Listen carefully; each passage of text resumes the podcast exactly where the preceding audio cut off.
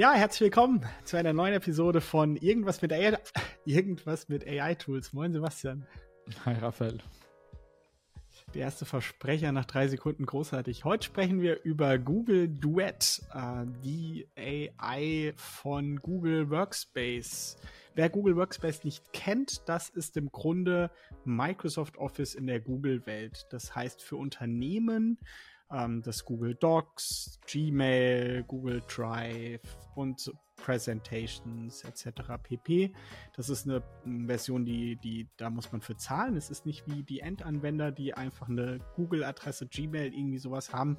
Das ist nicht Google Workspace, nein, das ist das private ähm, das ist wirklich für Unternehmen gedacht. Also wir nutzen es zum Beispiel vom AI Training Institute auch. Wir sind auch bei, bei Google Workspace. Ähm, ich weiß nicht, mit Juno seid ihr auch bei Google Workspace, Sebastian? Yes. Ja, Ihr seid auch bei Google Workspace. Ist irgendwie auch so ein Startup-Ding irgendwie.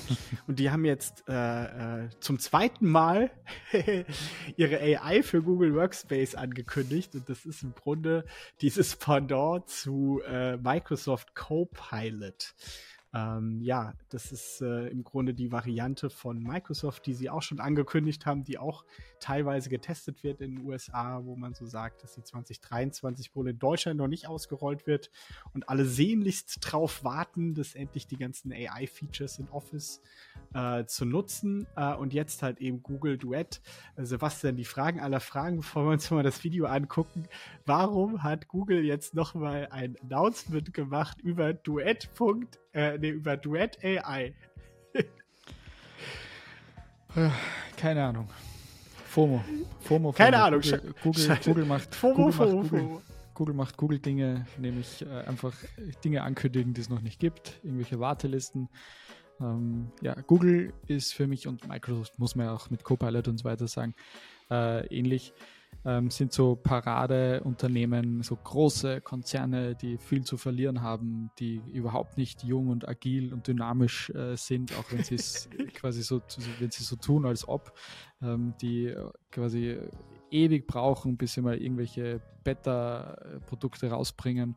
Ähm, und im Vergleich OpenAI beispielsweise und viele, viele andere äh, Startups im AI-Bereich, ähm, die gehen halt relativ früh schon mit irgendwelchen ähm, Alpha-Versionen raus Shippen. und shippen und, und quasi ähm, ja, verbessern das Produkt dann ähm, währenddessen und sammeln gleich Kundenfeedback und implementieren das.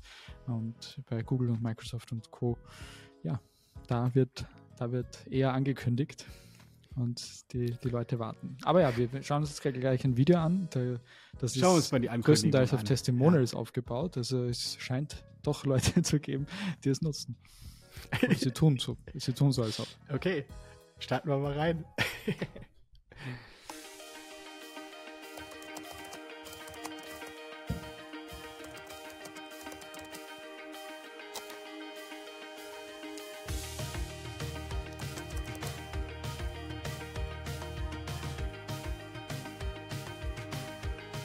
From igniting creativity during brainstorming sessions to drafting seamless Google Sheets templates, we're constantly finding innovative ways to be more productive with Duet AI and Google Workspace. Duet AI and Google Workspace cut the time it takes for me to respond to emails in half. That's a lot of your day that's back for you to do something with. It makes us look like a bunch of superheroes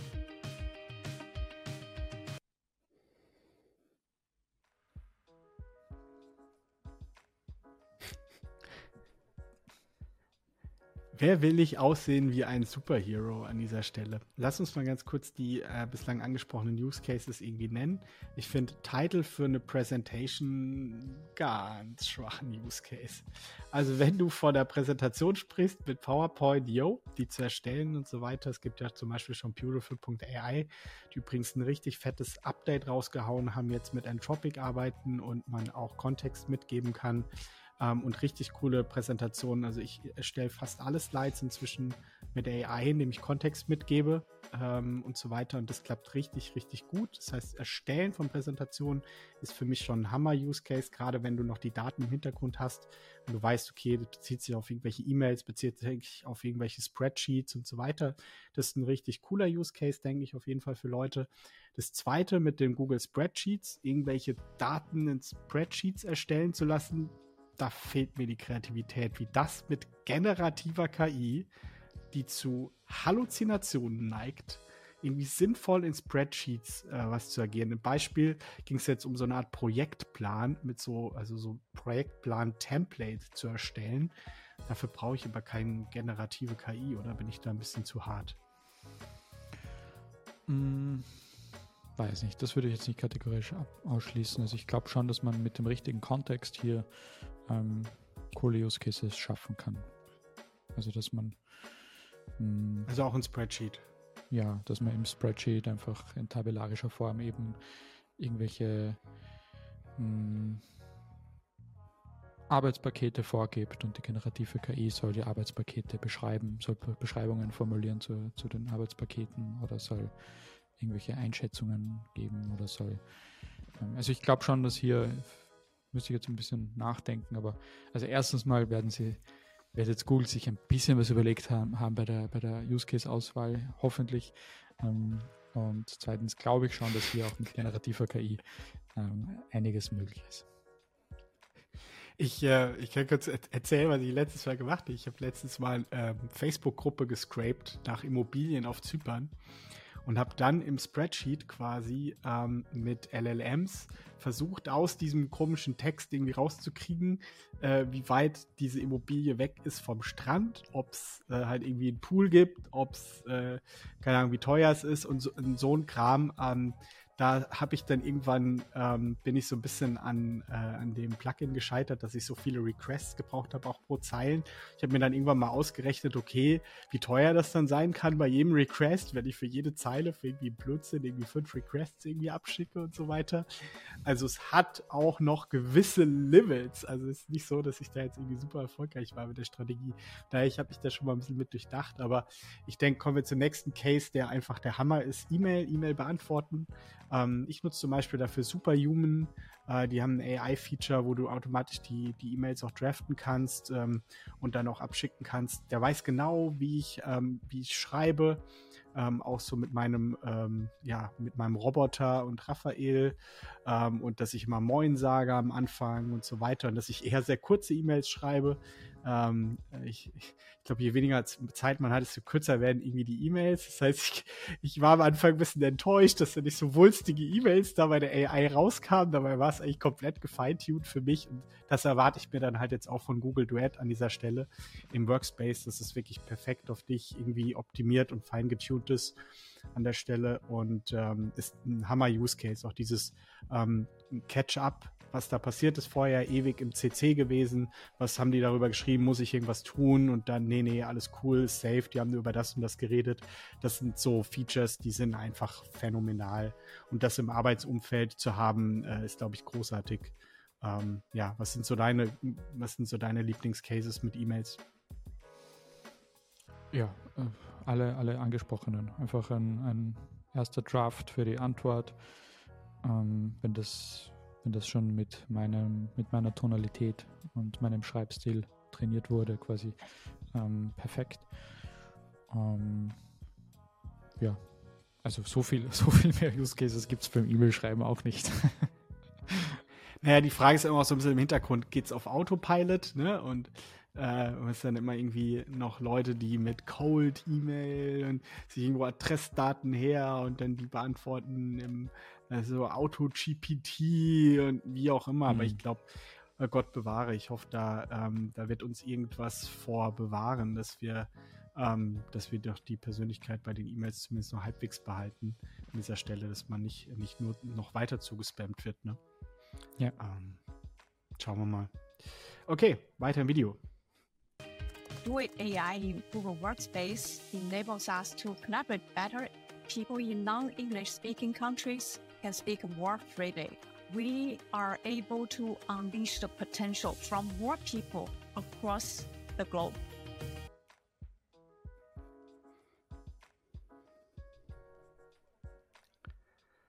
Ähm, wie findest du den Fall mit generativer KI und anderen Sprachen? Da habe ich tatsächlich auch noch nie so in dem Sinne tiefer drüber nachgedacht, dass es den Menschen wirklich hilft. Wir haben ja jetzt DeepL Write auch erwähnt an der Stelle. Ähm, ist einfach, da denkt man vielleicht nicht so oft drüber nach, dass es halt auch wirklich total Menschen hilft, die nicht unbedingt Natives sind und dass es dann auch nicht so irgendwie auffällt äh, in dem Alltag dann. Ne? Ja, also grundsätzlich ist. Ja, ähm, kannst du auch nicht viel. Ja, also KI ist natürlich jetzt, was die Sprachbarrieren betrifft, phänomenal. Hat ja auch Meta jetzt vor kurzem äh, ein eigenes Modell genau dafür rausgebracht, ähm, das sehr, sehr gut äh, zu sein scheint und sogar ähm, Whisper in den Benchmarks ähm, übertrifft. Ähm, also grundsätzlich phänomenal. Äh, es kommt dann halt auch immer ein bisschen auf den Use Case drauf an, weil zum Beispiel, also die Basis von all diesen Modellen ist ja doch die englische Sprache.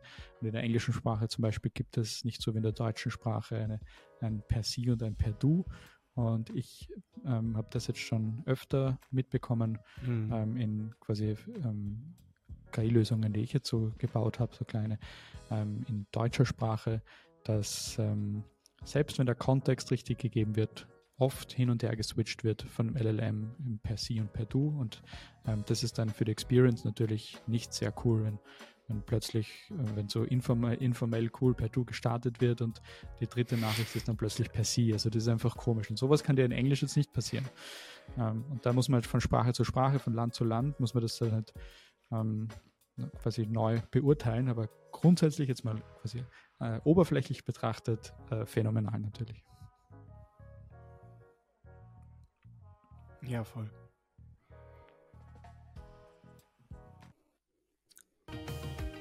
a long history of using Google Workspace made it a lot easier for us to participate. Security is not a choice in the Department of Defense. Duet AI undoubtedly helps Adormi's bottom line. It saves us time, it saves us money, it makes people work faster, more efficiently, more collaboratively, and just do things that in the past we never would have been able to do.